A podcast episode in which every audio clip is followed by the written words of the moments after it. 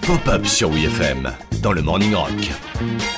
Je ne sais pas si vous êtes au courant, mais a priori, euh, non, Janet Jackson a des super pouvoirs. C'est ridicule. Bon, alors disons que c'est précisément une de ses chansons qui a un super pouvoir. En 1989, la sœur du King of Pop sort déjà son quatrième album, le très sobrement nommé Janet Jackson's Rhythm Nation 1814. Arrête de te la péter Un album sur lequel elle s'impose encore un peu plus comme une artiste indépendante, avec des titres très rock comme Black Cat qu'elle a écrit toute seule et qui pourrait sans problème passer sur WFM.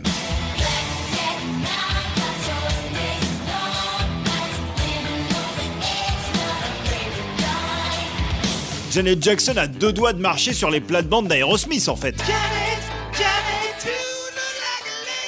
Sur cet album figure également un autre single, le morceau titre de l'album, Rhythm Nation. Un titre qui pourrait moins passer sur WFM, mais en revanche, gros tube.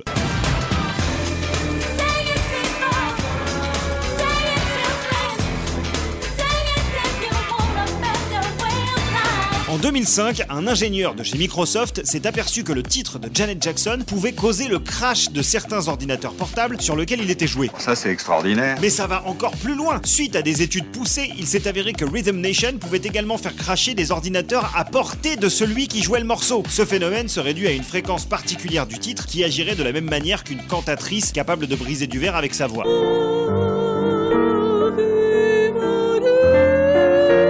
J'ai sélectionné pour vous une série de casseroles de qualité irréprochable. Bon, mais à la limite, même si ça me coûte un bras, je préfère me faire casser mon PC par Janet Jackson plutôt que mes oreilles par une cantatrice en bout de piste. Tout le monde se lève pour Janet. Qui? Janet.